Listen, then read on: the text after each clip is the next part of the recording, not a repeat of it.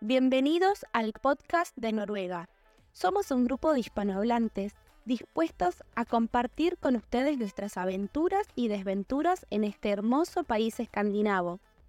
Este es el podcast que necesitas escuchar si vivís en Noruega o si tenés intenciones de emigrar hasta acá. Semanalmente vamos a estar compartiendo experiencias, consejos, vamos a sacarnos las dudas, a reír y a reflexionar juntos. Estamos acá para que sepas que no estás solo. Muchísimas gracias por escucharnos y nuevamente bienvenidos a todos. Venga, ¿qué tal? Bienvenidos a un nuevo episodio de El Podcast de Noruega. El día de hoy está conmigo Liz Lozano. Eh, ella me entrevistó en alguna oportunidad para su podcast Viviendo Lejos Podcast, que lo pueden encontrar en Spotify y entiendo que también en otras plataformas. Em, así es que Liz es mexicana y Liz vive en Viena, Austria. Así es que vamos a conversar qué hay en común y qué hay de diferente entre Austria y Noruega. Liz, bienvenida al podcast de Noruega. Hola Rodrigo, muchas gracias por la invitación y muchas gracias por la introducción. De verdad que estoy muy contenta de volver a grabar algo contigo porque amigos, de verdad nos la pasamos súper bien la última vez que hicimos un episodio con Rodrigo. Eh, lo recomiendo mucho que vayan a escucharlo y pues muchas gracias por invitarme. De verdad que yo quería participar hace un buen y pues ya estamos aquí después de tanto planear. ya, hay, mucho trabajo de planeación, sí, eso es lo que conversábamos. Ah, mucho trabajo de, planeación para un podcast y, y, yo me lo pasé muy bien en ese episodio. Em, yo, yo escucho el, podcast de, ustedes Viviendo Lejos Podcast, lo repito para que lo puedan buscar en Spotify. Yo lo escucho en Spotify. Eh, está en otras plataformas ustedes también, ¿no? Eh, sí, estamos en Apple Podcast y en Google Podcast y en Anchor. Perfecto. Por, si eh, nuestro mercado, nosotros el podcast de Noruega es Spotify absolutamente concentrado ahí.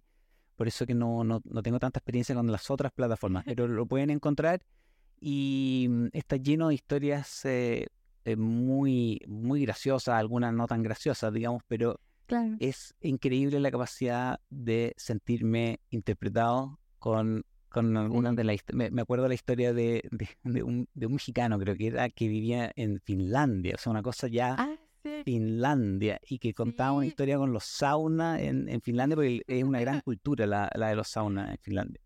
Y, y, claro, muchas cosas eh, Elis, partamos un poquitito, cuéntanos qué te lleva a Austria, ¿Qué qué, cuáles son tus razones para estar por allá. Pues lo que me llevó, lo que me trajo aquí fue la música. Yo en México ah, estaba estudiando para ser cantante de ópera profesional, pero me di cuenta que quería algo más para mi carrera. Entonces dije, ok, Austria es la mejor opción. y eso fue porque yo visité Austria hace como ocho años, nueve, algo así. Ah. Era joven aún, ay sí. y, y pues fue como que mi primera vez fuera del país, o sea, fue todo así súper bien y me encantó la ciudad, me encantó todo, me encantó cómo, cómo, cómo es la forma de que enseñan canto aquí, porque tomé un mini curso de canto y pues eso fue lo que me trajo aquí. Dije, ok, yo tengo que regresar, no importa lo que haga. Y pues pasaron siete años sí, sí, no, seis años y ya regresé después de tanto tiempo. Y pues ya, ahora estoy estudiando aquí, estoy trabajando y pues también decidí hacer el podcast eh, Viviendo Lejos porque pues empecé a vivir muchas cosas así como de, como los choques culturales o cosas así como que muy, muy extrañas y a veces súper graciosas o así como, no sé, random. Y dije, ok, tengo que hablar de esto y pues ya por eso hice el podcast también, pero eh, normalmente, em, pues siempre como que intento em, seguir con, con el podcast. Oye, y, tú, en, el fondo, volviste a Austria, tuviste la, decisión de, de eh, de, alguna manera te, enamoraste un poquitito al principio, digamos, y dijiste quiero, quiero volver a, mm, Austria. ¿Cómo, eh, ¿qué, fue como lo que, lo que más te, llamó la atención, digamos? Como una cultura que para mí, debo ser súper honesto, es una cultura con la que tengo muy poco conocimiento, de verdad. Austria, Austria, si tuviera que nombrar un país del cual conozco poco en Europa, probablemente diría Austria. Y eso que estuve en Viena una vez. Pues uh, yo diría que lo que me conectó con la cultura fue eh, que me impresionó muchísimo cómo, cómo llevaban las cosas aquí, o sea, el transporte público súper organizado, o sea, eh, como que a mi punto de vista fue que le tenían más disciplina, entre comillas. Eh, fue, esa fue mi primera impresión. Pero ya después, no sé, es que Viena es, es la, la, la, cuna de la música, ¿no? La, la, capital, por decirlo así y así es conocida. Entonces, como mm. a mí me encanta la música clásica, pues sí me identifico con todo, ¿no? Por ejemplo, o sea, tú caminas por las calles y pues ves así, si te vas a la estación del metro de Karlsplatz, por ejemplo, ahí ves que tienen las estrellas en el suelo de los compositores. Y no sé, es, es como que esta, esta, esta vibra de, de, de, ok, o sea, sí está como que el ámbito clásico, Mm. Y yo siento que la ciudad combina con ello y de verdad que están orgullosos de sus compositores, de su cultura, de, su herencia, básicamente. Entonces, eh, no sé, eso a, mí, eso a mí me conecta bastante porque yo cuando empiezo a cantar o cuando empiezo a analizar obras, más bien para interpretarlas o así, como que me viene esto, ¿no? Así, por ejemplo, vivo cerca de, de donde fue las casas de, una de las casas de Beethoven, por ejemplo, y pues no sé, o sea, el saber que, que estás pisando el mismo suelo que tus compositores favoritos, pues la verdad es un, es un, no sé, un sentimiento muy bonito. y yo siento que eso es como que lo que me conecta con, con ellos.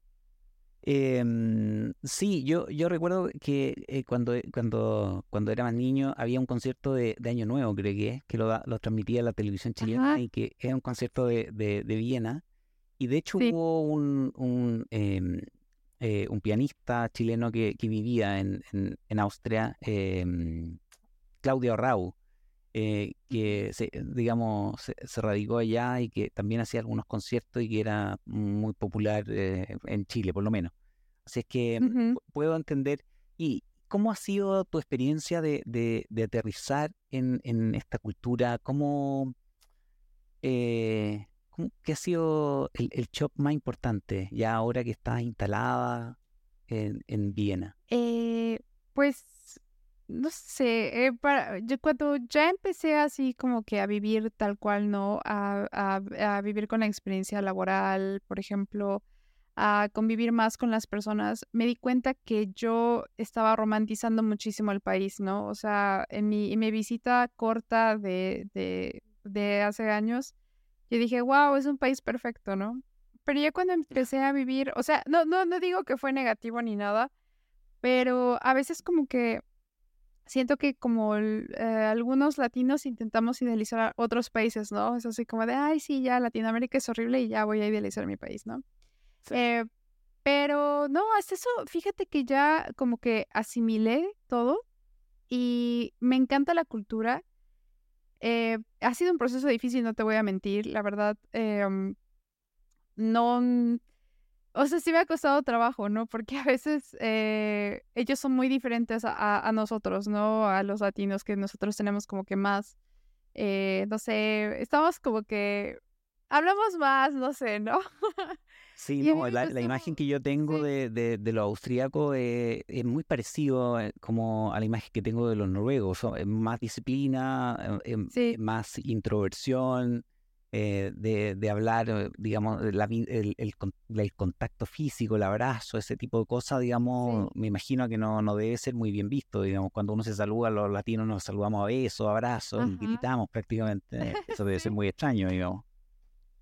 Sí, y, y de hecho a mí sí me costaba un poco de trabajo y haz de cuenta que, por ejemplo, eh, en, mi trabajo, yo trabajo en un supermercado y pues ahí estoy, ¿no? Pero, o sea, trabajan así como que personas de diferentes edades y todo. Y yo como que llegaba muy, muy amigable y les decía, hola, ¿cómo están? ¿Qué tal su día? Y nos decían, bien, y ya. Y no me preguntaban así, el tuyo, ya sabes, como que esas conversaciones de yo, ah, ok, bueno, pues ya no te digo nada, ¿no? Y ya luego con el tiempo como que empecé a comprender que ellos son así, o sea, un poquito más cerrados, pero ya una vez que les empiezas a hablar más y más, como que se van abriendo y es como que un proceso un poco paulatino, pero como que vas entendiendo, ¿no? Cómo, cómo funciona la gente, ¿no? El otro día me estaba... Sí. Ah, perdón, dale. No, dale. sí. Sí, el otro día me estaba diciendo una amiga que ella le, le causaba mucho shock, ¿no? Que, que ella se vestía así como, como a ella le gusta, ¿no? Y me dice, no, es que para ellos, eh, como yo me he visto, es que enseño mucho, ¿no? Por decirlo así. Pero Ah, pues así es como yo me he visto y como se visten algunas chicas en México, yo también.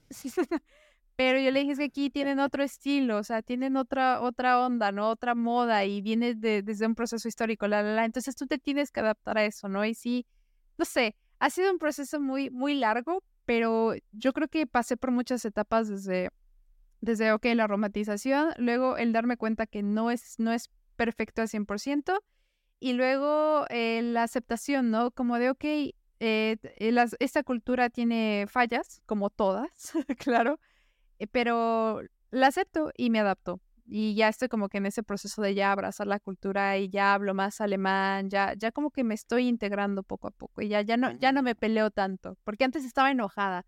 A veces yo decía, ¿por qué esto no sí, es funciona muy aquí?". frustrante. Sí.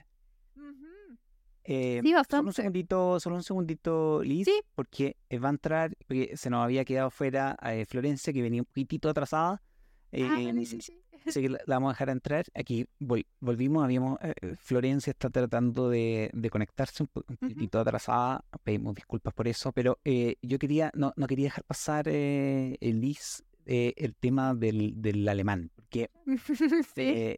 Yo como un auditor del, del- de. Viendo Lejos podcast, eh, digamos, eh, es un tema que aparece muchas veces en, en la conversación de Sí, amor y odio con el alemán, ¿no verdad? sí. Eh, pero algo que me, me ha llamado a mí la atención es que ustedes se quejan a veces de que los austriacos son un poco exigentes con, con la gente que Sí. está aprendiendo el alemán.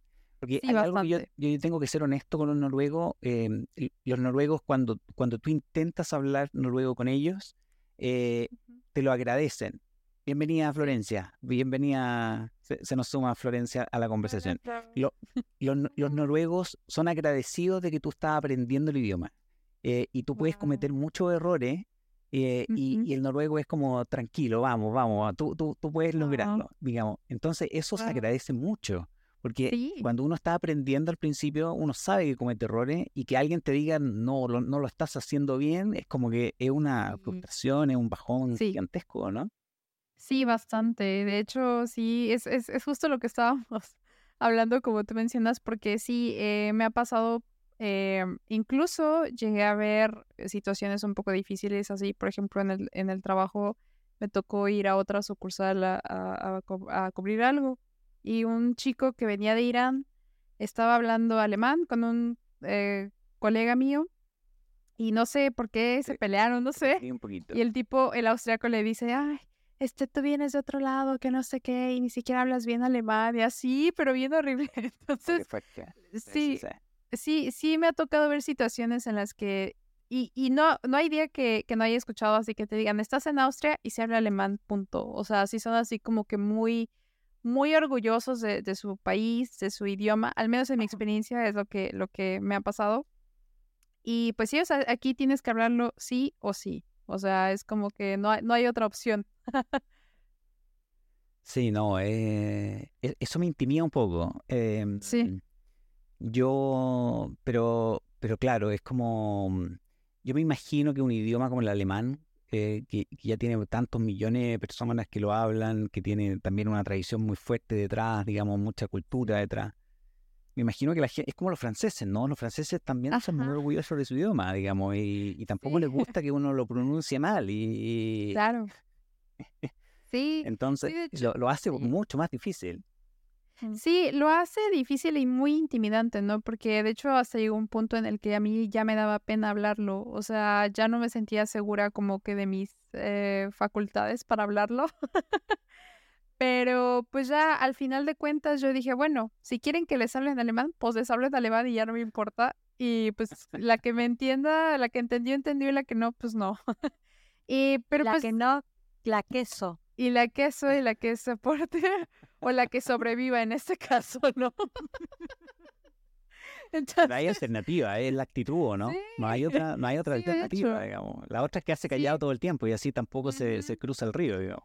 Sí, pero fíjate que, ajá, yo, yo también como que decidí así como que en algún punto decir, ok, tal vez si soy como que pasiva en, en cuando me dicen cosas así, tal vez sea mejor no, o sea, a ellos cuando ya les contestas así igual en su mismo tono, como que ya te respetan. No, pero, o sea, solamente me refiero a Viena, porque Austria, o sea, si vas a pueblitos, la gente es más amigable, pero en Viena la gente sí es como un poquito harsh, un poquito no tan amigable. la experiencia, estábamos hablando de la experiencia con el alemán, Florencia, que tuve, ha estado con experiencias cercanas del tercer tipo con el noruego últimamente. Sí. Cuando examen y Me parece que el sí, el noruego para mí me parece que es mucho más sencillo que el alemán. Eh, obviamente no sé alemán y no hablo alemán, o sea que hashtag hablar sin saber. Pero eh, tengo una pareja de amigos que sí estudiaron alemán y vivieron un año en Alemania y los dos me dijeron tenemos un B2. Eh, gente muy responsable a la que le tengo muchísima fe y ellos que vivieron en Noruega un año después de haber vivido en Alemania me han dicho que les parece mucho más difícil el alemán que el noruego, así que confío en su palabra y su criterio. ¿Qué fama de difícil? O sea, yo, yo le he preguntado a gente que dice que la gramática es muy compleja. Que uno puede incluso hablar un poco, pero la gramática es muy compleja. Sí, la gramática es, es, un, es un dolor de cabeza. A veces, eh, incluso ellos mismos eh, tienen hasta algunos problemas con la gramática. Porque sí, de, hecho, yo quería eh, aprender a hablar noruego hace muchos años y nada más aprendí Yai Sagnadai o algo así, que es como te extraño, ¿no? Yai Sagnadai, algo así. Sí, y ya lo demás. episodio que, ah, sí, es cierto. Sí, sí. Sí, y el noruego se me hace bonito. Luego veo series así en Netflix y me gusta cómo hablan. Y sí, no sé, se, se me hace un poquito más amigable que el alemán. La verdad sí, no suena intimidante. El alemán yo siento que aunque te quieran decir algo normal, ya un poco de vértigo te genera. Pero en cambio el alemán, en el noruego no, ellos te hablan tranqui y, pues depende de dónde sean, suena más entendible. Hay alguna más... No. Ajá. Yo no tengo nada en contra de nadie, pero los, la pobre gente de Bergen que no me venga a hablar porque no lo voy a entender. Bergen es una ciudad que, que, eh, que, claro, que hablan como que, usan la R francesa, de hecho. Es la misma R, completamente. Y, y acá en Stavanger también la gente usa esa misma R. Yo, yo intenté, confieso, lo digo, lo voy a, digamos, a hacer el, el disclosure, se llama, ¿no? Eh, eh, yo intenté hablar con gente de Stavanger eh, en mi primer periplo en Noruega. Y, y, toda, y Rodrigo es Rodrigo, una cosa así. Y yo dije, no, no, esto, este proyecto no va a llegar a ningún lugar es muy difícil hacer ese sonido y así que lo, abandoné rápidamente. Pero, pero curiosamente yo lo encuentro bonito el, sonido nasal. Bueno, cuando, cuando habla la gente de Bergen lo encuentro, me, llama la atención. ¿No estás de acuerdo conmigo en nada, No, o sea, capaz que no me guste cómo suena. El problema es que después de tanto esfuerzo de aprender, estudiar el lenguaje, la gramática, empezar a entender y que se siente alguien de Bergen y que me haga pensar que no aprendí, no entendí nada, me genera mucha frustración. Entonces, pobre gente de Bergen que me habla y que yo los miro con cara de un acá, un ser humano recordándome que todavía me falta mucho para aprender. sí, siento, I know that feeling. ¿Y, mm, ¿Y, cómo fue mm, algún consejo, algo que aprendiste en cómo, salir adelante con, con, el alemán? ¿Cómo, cómo mm, e, empezaste a hacer vía social? ¿Cuál fue algún, alguna llave que pues te, te, ayudó? Pues fue un día que, que hablé muchísimo con los clientes que fueron al, al supermercado porque yo la verdad estaba ahí como que existiendo y ya, pues pasaba algo, también me preguntaban, ¿no? y a veces no les entendía. Yo dije, ay, ya, ya estoy harta de entenderle a esta gente. Entonces me puse a estudiar más. Me puse, incluso me descargué Bumble para amigos y me puse a hacer match con puras eh, personas para hacer amigos. Y dije, ok. ¿Esa es una aplicación, perdón? Sí, Bumble es una aplicación. Sí. En- yo Ahí- tengo, ahí ten- tengo un dato. Yo en Bumble, pero no de amigos, conocí a mi marido. Ah, Ah, mira. eh. ¿Es, un- es como un Tinder o, o es eh, como, como, sí, un de- poco? depende cuál elija. Yo no elegí Sí. amigos, yo elegí el otro. Ah, y hasta- y ahora estoy casada. Pero bueno, Liz, no, fue por el lado amigos. Sí, por el lado de amigos. Y pues ya empecé a hacer así como match con muchas personas. Yo dije, bueno, si los austríacos no vienen a mí, yo iré a ellos. Y ya fue cuando empecé a hablar y sí, o sea, creo que un día yo siento que ya como que te hartas de, de no encajar o algo. No sé, a mí, a mí me salió espontáneo así de la nada.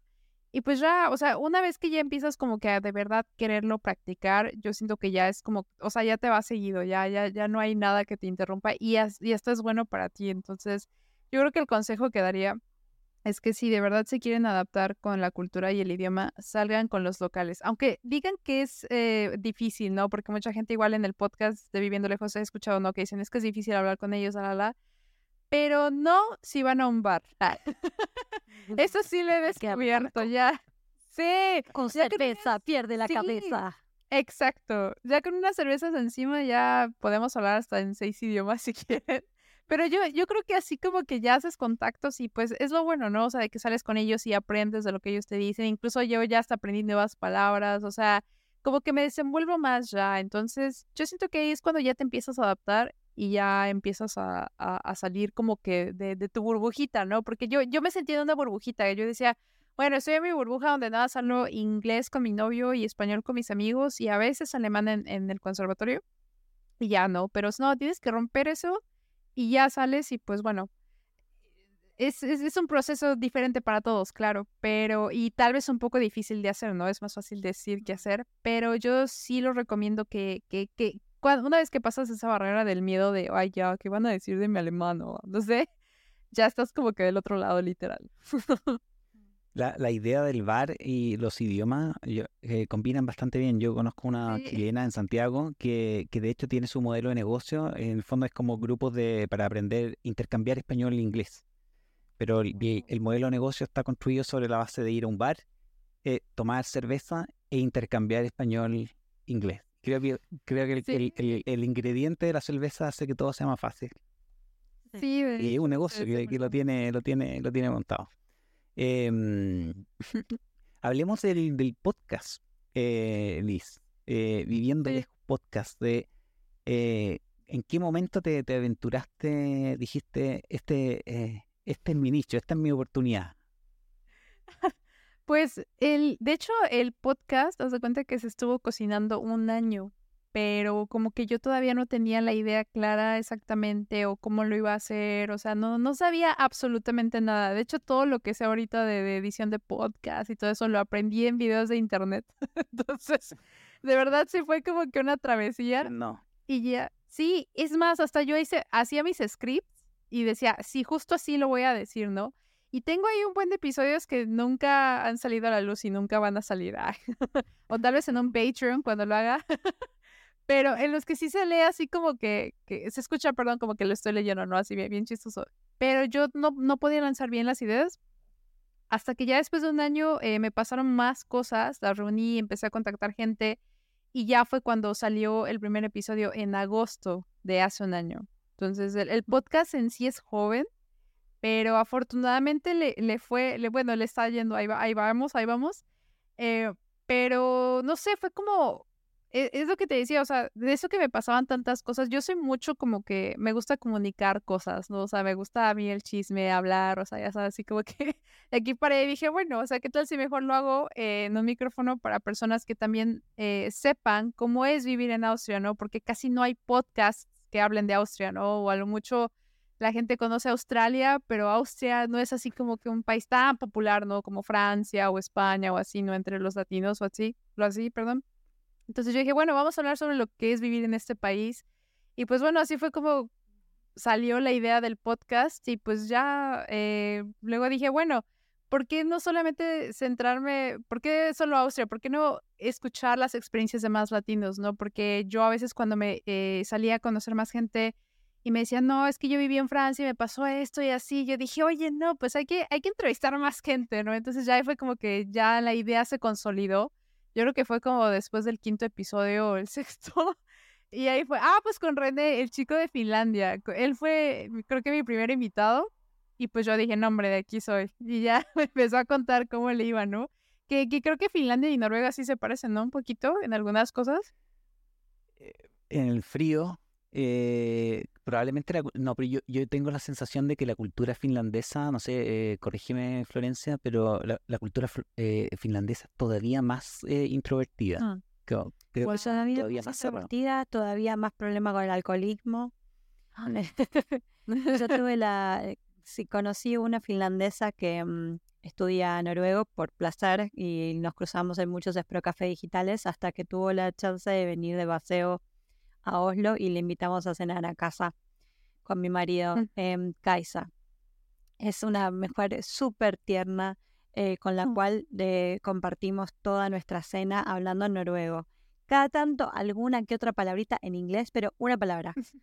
Todo el resto de la oración en noruego. Viste esa gente que muy determinada. Em, y nos contaba que lo que más me llamó la atención es que en Finlandia todas las familias tienen alguien con problema de alcoholismo.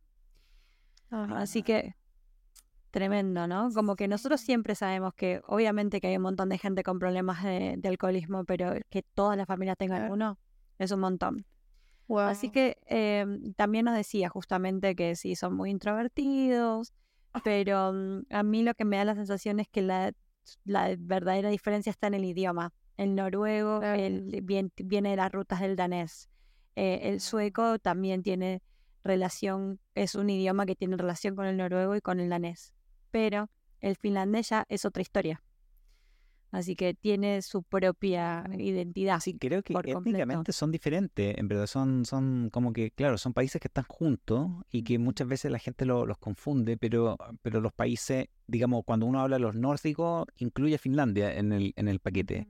Pero, pero cuando uno habla de los escandinavos, eh, Finlandia está fuera, no, no está dentro de esa calificación precisamente porque culturalmente son, el idioma es distinto, em, pero, pero claro, yo me imagino que hay muchas cosas que, eh, probablemente para nosotros los latinos deben ser muy parecidas, como, como mm. uno se debe sentir fácilmente solo, digamos, en, en, Finlandia y socializar debe también ser, mucho más, más, más, dificultoso. Y por eso yo me reía con el episodio tuyo, Liz, de, con, con este chico México que que andaba por Finlandia y decía, ¿qué, qué andas haciendo en Finlandia? En verdad, esa fue mi primera Sí, muy oscura además Finlandia. Es algo que a mí me, me, me, comentó una chica de Portugal que conocí tomando clases de noruego que vivía en Finlandia, hizo su doctorado allá y me decía que eh, cuando fue y era estudiante, obviamente salía de noche, entonces capaz se despertaba tarde y por despertarse tarde ya, ya era de noche todo el tiempo era de noche. Entonces como que tuvo que trabajar muy duro en organizar su, su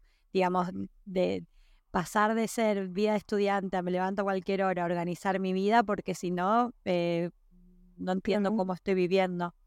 Así que representa muchos desafíos Finlandia. Pero que yo siento que también los tenemos en Noruega, pero son un poquitito más suavecitos. Mm, ok. Sí, es que, es que sí te afecta muchísimo lo, el cambio de luz, el cambio de horario, el invierno, no hombre, los inviernos a mí me pegan horribles, se los juro. Pero ¿cómo es invierno en Viena? Porque Viena está bastante más al sur, digamos, comparado con, Noruega. Sí. sí todo, todo depende, digamos, con quién uno lo compara. sí. Sí, yo creo que el frío no se compara al de ustedes, porque hasta, hasta qué grados llegan ustedes allá, menos que... Bueno, en Oslo, en Oslo, ¿cuánto llegaron este invierno? Eh, menos 12. Yo estuve un día con menos 13, creo. Guau. Hemos llegado algunos días a, un poquito menos de menos 15, menos 17, menos 20, pero en general un menos 15 es bastante normal. Eh, pero tiene que ser mucho, muy invierno, digamos. No, sí, sí. En, noviembre no va a ser menos 15, pero en enero sí. wow. wow, está muy loco. No, aquí creo que lo máximo que llegamos es menos 5, menos 8 pero no, no es tanto, o sea, pero los inviernos... ¿O es solo, o es, o es en nieve?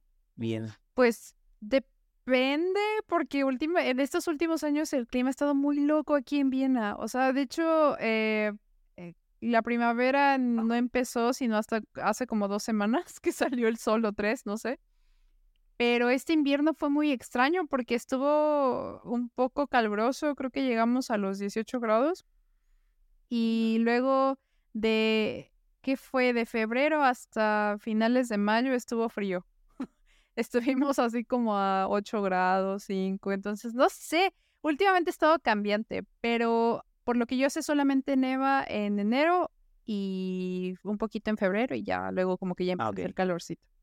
Sí, eh, eh, es un poco, un poco diferente, pero el clima es como un tema recurrente en, en lo latino, ¿no, Liz? Sí, sí, bastante. Sí, de hecho, creo que casi todas las personas que he entrevistado siempre hablamos de eso porque es que sí nos pega muchísimo, o sea, de verdad, eh, la vitamina D, o sea, nuestra forma de vida, el estilo de vida se ve afectado bastante por el clima. Yo la verdad, yo hasta la fecha, reitero, sigo sin acostumbrarme. em, ahorita, por ejemplo, me encanta verano, ¿no? Porque aquí ya eh, oscurece creo que hasta las 9 de la noche, algo así.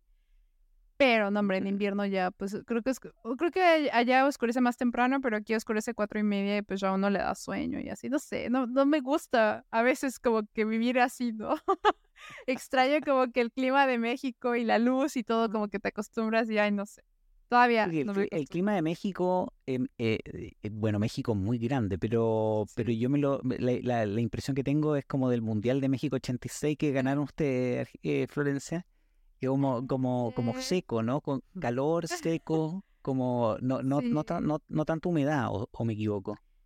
Depende, depende de dónde estés. Por ejemplo, yo soy de Puebla, ahí el, el calor sí está como que un poquito sequito y encima tenemos la ceniza del volcán Popocatépetl. Entonces, sí es como que un clima chistoso, pero la mayoría del año, o sea, hace calor y no tenemos estaciones como tal. O sea, casi todo el año se ven los arbolitos verdes, sale el sol, entonces como que uno se acostumbra. Sí. Sí, no, eso, eso debe ser difícil acostumbrarse a las cuatro estaciones, que, que los noruegos siempre hablan de las cuatro estaciones y hasta el día de hoy veo solo, Sí. solo, solo una, que es la, la de una. invierno, digamos, pero... Ay, no.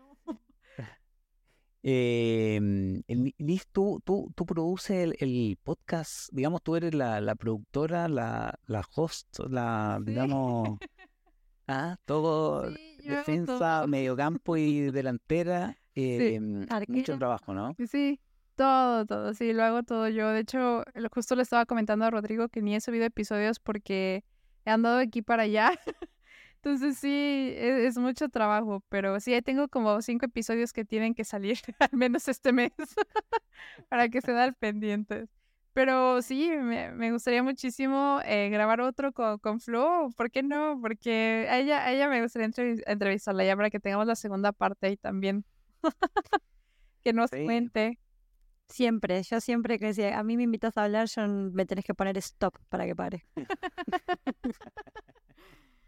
Eh, Ay, te, qui- te quiero contar, Liz, que hoy fui a la Embajada de México, acá en Noruega. Ah, órale, ¿y qué tal? ¿Qué tal está? Que no me, que no me escuchen los argentinos, que todavía mi embajada no la visité.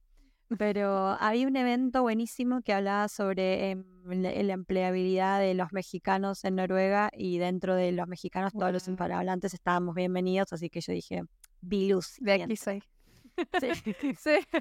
Así que estuvo muy bueno porque hablaron un par de mexicanos que están en Noruega como hace 20 años. Wow. Tenían un montón de, tips para todos los que somos más nuevos de cómo integrarnos a la cultura, cómo conseguir mejores Wow. trabajos, cómo ascender en cuando uno ya consigue un trabajo y quiere tener un puesto de liderazgo.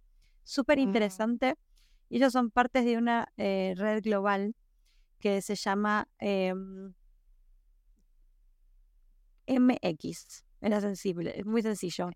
Así que la idea es que de esta organización es ayudar a los mexicanos altamente calificados que residen en el, ex- en el exterior y vincularlos en algo que tenga que ver de su formación.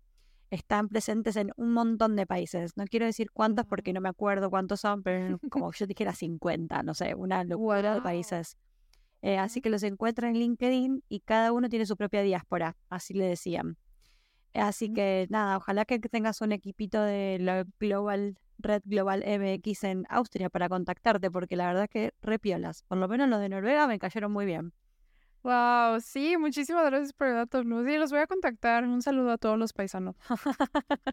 ¿Es grande la comunidad allá en Austria? La comunidad mexicana, mm, no, yo diría que es un poquito chiquita. No, no somos Mm. tantos, la verdad. Eh, la latina igual también somos muy poquitos, o sea, si lo comparamos con Alemania, por ejemplo, que la comunidad mexicana es grandísima, aquí sí está un poquito chiquita. No somos tantos, así que ya sabes. De hecho, hasta nos conocemos casi entre todos, ¿sabes? y, No, y eso- nunca eso falta pasa. así. Eso pasa cuando son comunidades pequeñas, ¿no? Ajá. ¿Cómo, cómo es Así el que- dicho? Eh, pe- ciudad pequeña, infierno grande, una cosa así. Ajá, sí, algo Pues- así. Sí, sí. Sí me ha pasado que coincidimos así, oye, ¿conoces a este man? Y, ah, sí, sí, que el tal, que no sé qué, ya, total, que todos ya nos conocimos en algún punto. Entonces, sí, sí, la comunidad está un poquito chiquita, pero es buena. A mí me queda muy bien. Un saludo a todos.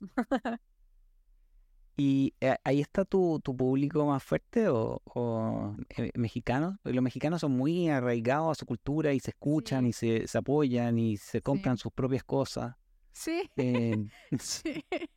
Sí, yo, yo voy cada mes a comprarme mis salsas, así, porque sí se, sí se extraña para hacer mis enchiladas, mis chilaquiles, todo.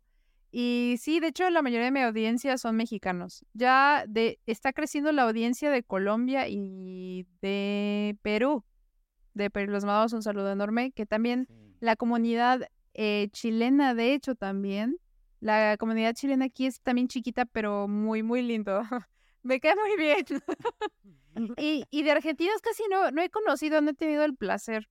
Espero algún día conocer a un argentino aquí. La, Eh, la- eh, acá, en Noruega la, la comunidad peruana también es grande. De hecho, en, en el podcast de Noruega han participado varias chicas de, de Perú.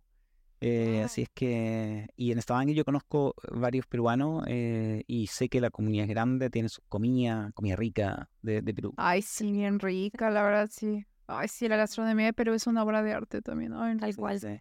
Y, tu- y tuvimos también una mexicana en el podcast que, que comentaba, porque no sé si te comenté yo en nuestro episodio que grabamos para tu podcast, que, mm, que en Noruega está la tradición del taco de los viernes. Eh, Ah, es el taco... Es un taco rico. Yo, yo, yo, yo, yo, a mí, a mí me gusta cuando lo prepara mi señora. Yo, yo ninguna crítica, pero, pero me enteré, digamos, que para los mexicanos no es un taco, digamos, no, no, no tienen nada de taco.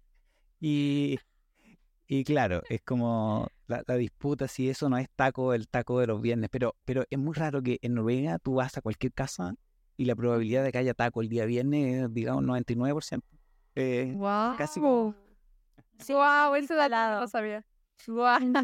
Una noruega me dijo una vez en un Espro Café, un Espro Café es un language café, pero le dicen Ujú. así en noruego, Espro Café, em, que es una tradición que tiene como 60 años. Así que Sí, Son supuestamente... 60. Wow. Ah. Pero, viste, estos datos, datos de señora de Espro Café, que si vamos, hay que ir a chequearlo, digamos. Ah, ok, ya, Pero- ya, ok. Pero lo que supuestamente dicen es que con el, el hecho de que ha tenido que venir mucha gente de Estados Unidos, se trajo la tradición de comer tacos, entonces el taco que se come acá es la versión americanizada de los tacos de México. Eh, que Ah, ahora tiene se sentido por la llegada, por la llegada de los gringos a, de hecho, a Stavanger, por el tema del petróleo. Exacto. Oh. Claro. Eso, eso es una teoría, pero bueno, que yo to- todavía no tengo estudios de campo que comprueben esta información. Sí, ya hay, Ay, ya, pues ya- sí, ya hay como terreno a la especulación con el tema del taco, del taco de los viernes. Por mi parte, Liz, yo te tengo que decir algo que hay, Sí. hay algo que conozco de México, que a pesar de que no tuve la suerte de viajar, eh, hice amistades con gente de México en Argentina que iban de intercambio y ellos me han introdu- eh, me han presentado el famoso tajín. Ay, el tajín. Soy fanática del tajín. Cuando yo me vine a vivir a Noruega desde Estados Unidos, en el, me traje cuatro tajín. Diciendo, Ah. si no llego a encontrar tajín me muero. Por eso sabes lo importante que es el tajín en mi vida. Yo desayuno con tajín todos los días. Pero es un ingrediente, perdón mi ignorancia, pero ¿es un ingrediente o es, eh, qué es lo que es? Que te El ella. tajín es Mm. el tajín es chile en polvo con un buen de sodio, un buen de sal, que sabe, sabe más a sal que a chile, pero está re bueno. O sea, todo el mundo lo, lo, lo compra. De hecho, en cada, creo, me atrevería a decir que en cada casa mexicana hay un tajín, porque lo usamos para la fruta. Ajá, picante, entre comillas, es más como para que le dé sabor así, Pero se lo echas a la fruta, al manguito, a lo que quieras, a tus papas, o te lo comes así, tal cual. De hecho, hasta hay llaveros de tajín para que te lo lleves a cualquier lado. Sí, no, el tajín es Sí. increíble. A mí me gusta ponerle el tajín a la palta arriba de la tostada a la mañana. La palta para mí sería eh, el, el guac- aguacate. el aguacate. Ajá. Aguacate. Ay, sí. Está bueno ese dato, ¿ah? porque efectivamente con, hay ciertos ingredientes que con la palta eh, son súper ricos. Lo digo yo que no soy tan, tan eh, las veo a ustedes apasionadas con, con, con el ingrediente, pero voy a, voy a probarlo. ¿Cómo se llama? Ta, ta, ta- tajín. Tajín. Tajín, sí. Sí. Cuando vengas a casa, Rodri, te lo doy a probar. Te va a encantar. Eso, eso, Sí. eso. Eh, Sí, está, está pero, bastante eh, bueno. Pero Liz, ¿cómo, ¿cómo te ha tratado la comida de Austria? Porque, eh, porque transitar de México a Austria. Ay, no, pues yo lloraba. Ah, no, es cierto. No, no, no, no, no. Eh, la comida austríaca es, es rica, es buena. O sea, tienen el schnitzel, que es como la milanesa de, de, de, de, mm, de, de calf, le dicen de, de- como de vaca, o la de pollo. Y tienen el goulash, que creo que ni siquiera es austriaco, original no es, pero lo han hecho suyo. Y también tienen así como que ensaladas de papas, o sea, sí, la, la gastronomía austriaca es buena. O sea, no, no me quejo, la verdad sí me, me gusta comerla. De hecho, mi reto es hacer un goulash que me quede bien y no me quede feo. Todavía no logro esa meta. Pero fíjate que, que está buena. Solamente que al principio, eh, y de hecho mi novio me hacía burla de que yo traía siempre mi salsa en mi bolsa. Entonces, tenía una salsa de habanero y cada vez que comía un schnitzel, en lugar de ponerle como el tipo eso, como mermelada jaleita, este, le ponía salsa de habanero. Y todos me veían así de, ¿por qué? Y yo, es que le hace falta chile. O sea, los mexicanos sí comemos bastante. Y ya, pero ya también llegué como que a mi, a mi, mm, ya acepté la gastronomía de aquí y ya no le echo chile. De hecho, ya hasta me atreveré a decir que en algún punto la pimienta me picó. Perdón, hermanos mexicanos, ya les fallé. Ya, ya estoy cayendo a en otros terrenos. Sí, me van a quitar mi pasaporte. Pero, pero sí, ya, ya, me, ya me estoy acostumbrando más al- a, la comida austriaca, de hecho. Porque a mí, al menos aquí, para mí, conseguir la comida mexicana es muy caro. Y pues sí, es, es como un lujo. Porque, por ejemplo, el otro día fui a unos tacos aquí en, en Viena, que están buenísimos, la verdad. Pero pues sí me gasté como unos 70 euros, nada más de pedir dos platos de tacos y dos micheladas. Y que la michelada es este cerveza con salsas y limón y sal. Y pues sí, y ahí se me fueron 70 euros. Entonces, o sea, como que ya, ya dije, ok, bueno, no, no hay comida mexicana, pero pues bueno, ya tengo la austriaca o, o ya como que como, hasta como más sano ya. ya, ya, ya no soy la misma de antes.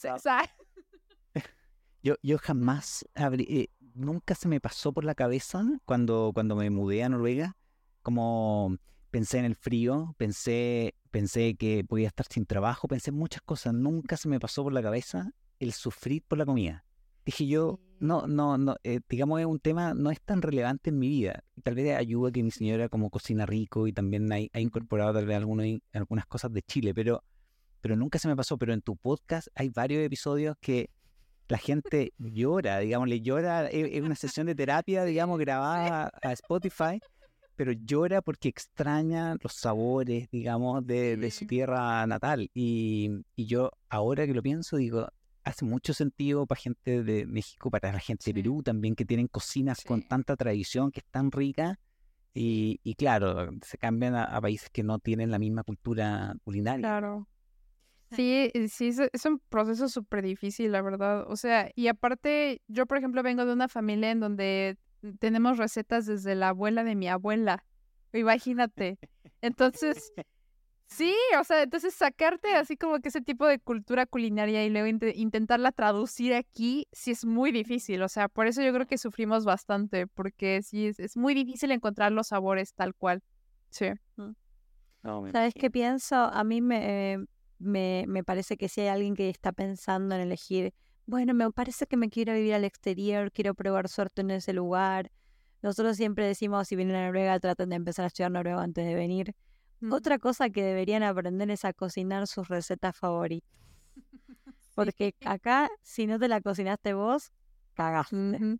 Sí, Sí. ya valiste, Sí. ya, ya, ya no hubo. Sí, de hecho, sí, me ha pasado que he aprendido a cocinar cosas que en mi país ni hacía, o sea, nada más iba a la tienda y los compraba, pero aquí pues ya, pues sí, lo haces y ya nada más para no quedarte con el antojo.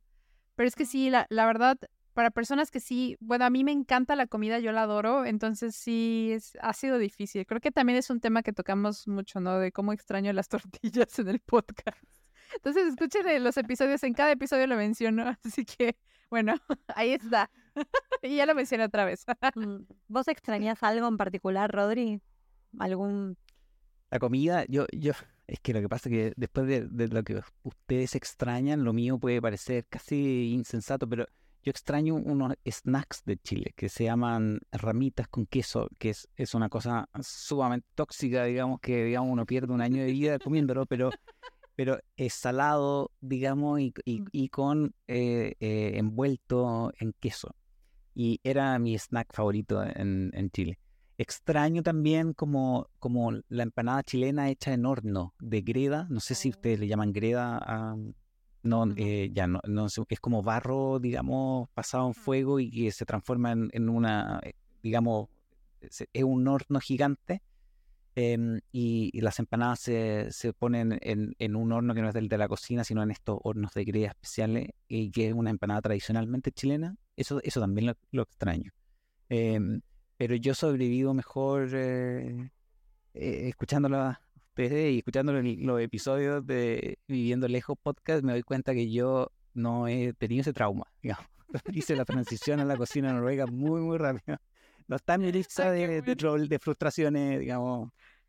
No, a mí me re frustra no tener alfajores. Eso me hace, me hace daño. Me, ¿viste cuando decís, lo único que, hoy lo único que me puede sacar el de, de la tristeza el día de hoy es un alfajor? Y son ¿No se carísimos. encuentran? Eh, no- Sí, se no- encuentran, pero salen, ¿viste? Son- Salen- es un salen- presupuesto. Y, a- sí, y en. Argentina uno puede comer, no sé, varios alfajores por semana. Acá no el presupuesto no da. Entonces, es como, bueno, para mi cumpleaños y para San Valentín, lo único que quiero son alfajores. Ya, Ay, ya qué saben tus seguidores, si, si, te- si le quieren Sí. mandar algo a Florencia, alfajores. Le mandamos Ya unos alfajores, sí. Por favor, cualquier, no tienen que ser los más caros. Con el alfajor más humilde yo soy muy feliz. Y ni tampoco una caja con un alfajor, no saben. Me alegraron una semana entera. Ya, ya, ya saben, hay que nos pongas ahí este tu, tu dirección de Amazon para que te mandemos alfajores. Sí. Ay, pará, eso es importante. Nosotros acá en Noruega, Amazon no. No, Ah, ¿no? tenemos ese, no. Porque hay Noruega es allá? muy proteccionista, entonces allá, bueno, es una buena, buena pregunta. Todavía sigo tratando de averiguar. Hay algunas páginas que uno puede comprar y que son de Noruega y las cosas te llegan. Y hay otras páginas que parece que son de Noruega y no lo son, pero uno compra y de repente te llega otra factura que son los impuestos por haber comprado en algo que parecía que era Noruega. y Claro, y e- el doble al final. wow, Eso pasa. wow, eso no pasa. sabía. Sí. Ok, Y no, no, Amazon, tiene, en su- Amazon. tiene sus cosas. sí. Sí, Amazon eh, de Alemania, pero pues igual entregan aquí. Pero pues sí. No, claro, es que tiene Amazon Alemania, Sí. exactamente. Los alemanes Sí. son bastante más capitalistas, digamos, que- Súper. que.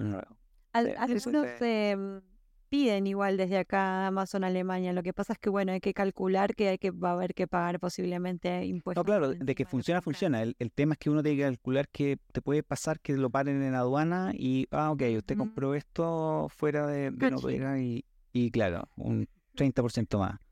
Y Ay, no. Sí. ya las cosas son caras desde el, desde el principio. Sin el 30% ya eran caras, entonces con 30% se vuelven, se vuelven más difíciles. Em, Antes que, que se nos vaya pasando el tiempo, porque yo sé que, que, que, que es tarde también, estamos grabando este, este episodio, que Sí. em, ¿cuáles son tus planes para, para este año, eh, Liz? Eh, ¿Cuáles son Pues, tu- tus expectativas con el, con el podcast que, em, que tiene muchos Que- episodios, que esta, esta prim- Sí. este primer año y que, que tiene muchos invitados, muchas historias muy entretenidas? ¿Cuáles son los Sí. planes para la siguiente Pues, temporada?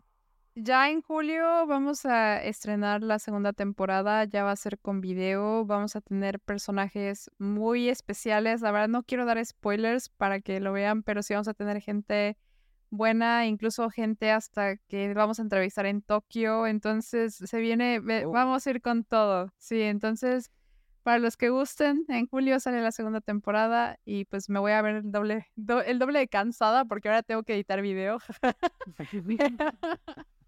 Pero bueno, aquí vamos a estar. Perfecto, así que en julio entonces para la, la audiencia, para que te estén pendientes de la temporada 2. Así es, sí, ya. Yo mm, quiero decirles algo que mucha gente que escucha el podcast de Noruega piensa, quiero ir a Noruega, me- Noruega debe ser el mejor lugar, Noruega esto, Noruega lo otro. Pero hay muchos llegan a Noruega y de repente dicen, la verdad que está difícil Noruega, por muchas razones, todas diferentes para cada uno. Algunos será por el clima, otros por la oscuridad. A mí por- personalmente el verano me parece muy lindo, el clima es muy agradable, pero el sol nunca se apaga y no me deja dormir. Así que también hay razones para irse de Noruega y buscar tu destino en otro lugar. Y a mí lo que me gusta de tu podcast es que muestra realidades muy diversas. Entonces, si alguien dice, estoy en Noruega, o ¿qué pasa si Noruega no es mi lugar? Bueno, uno principalmente puede aprender de la historia de los demás. Y en tu podcast hay historias de un montón de lugares. Así Sí, pueden hacer la tarea y decir, bueno, a ver cómo es la vida desde el punto de vista de un latino en donde sea, Tokio. sí. A ver, Sí. claro. Sí, de hecho, eh, también, bueno, eso sí les voy a dar un avance. Tenemos un episodio de una persona que sí decidió que, que no, eh, el país donde se había mudado no fue y regresó a su país. Entonces, hay de todo. O sea, de verdad sí, Sí. eh, hay de todo. Y, Que es muy legítimo también darse cuenta de que en verdad no, no, no es para mí, digamos esto. Exacto.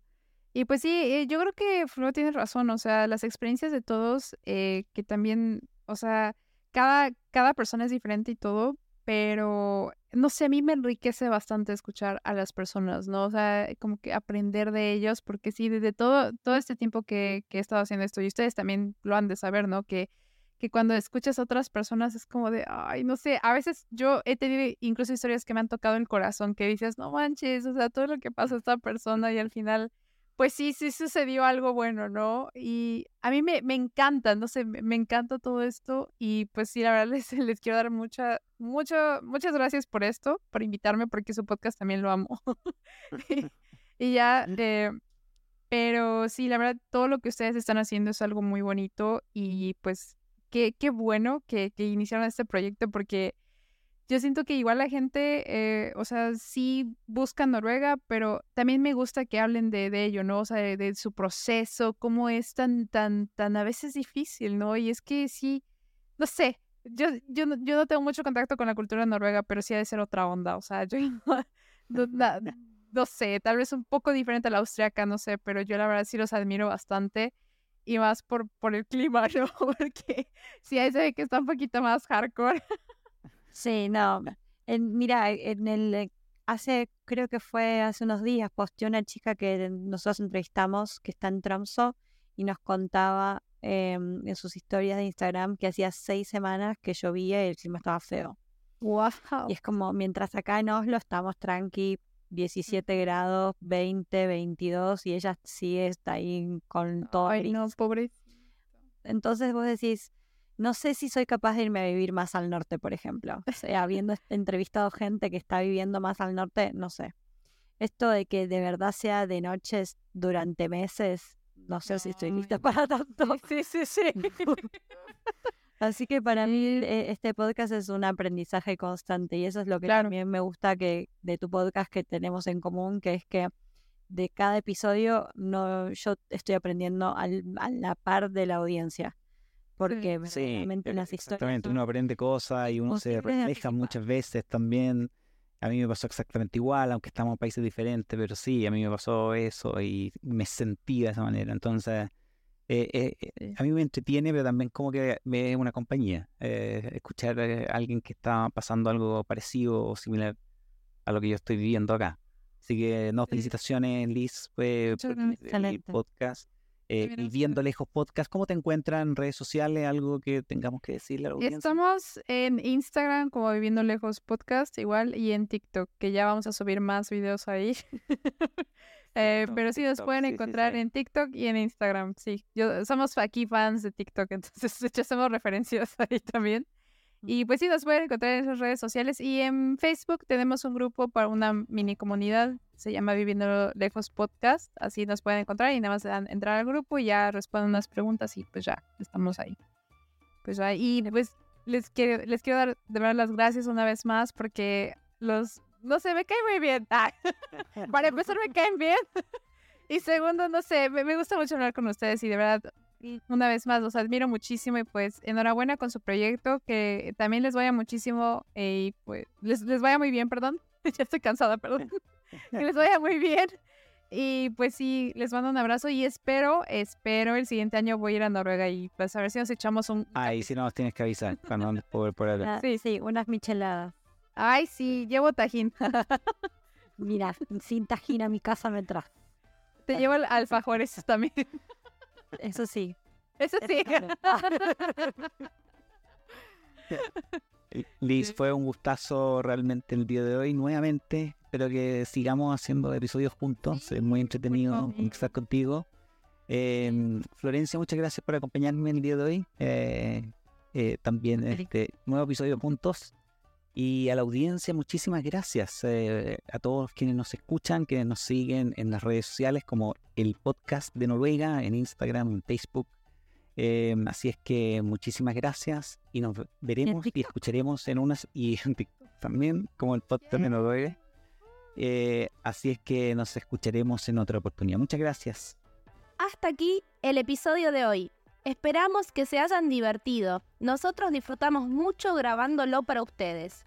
Si la información te resultó interesante, te invitamos a compartirla. Buscanos y seguinos en las redes como Hispana Red. Nos gustaría conocerte.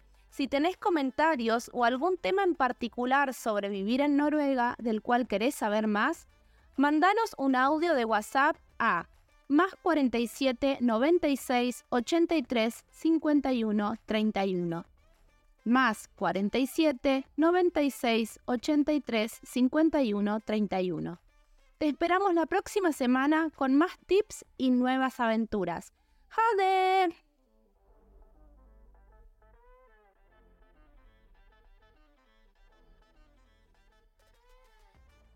Oh, sorry.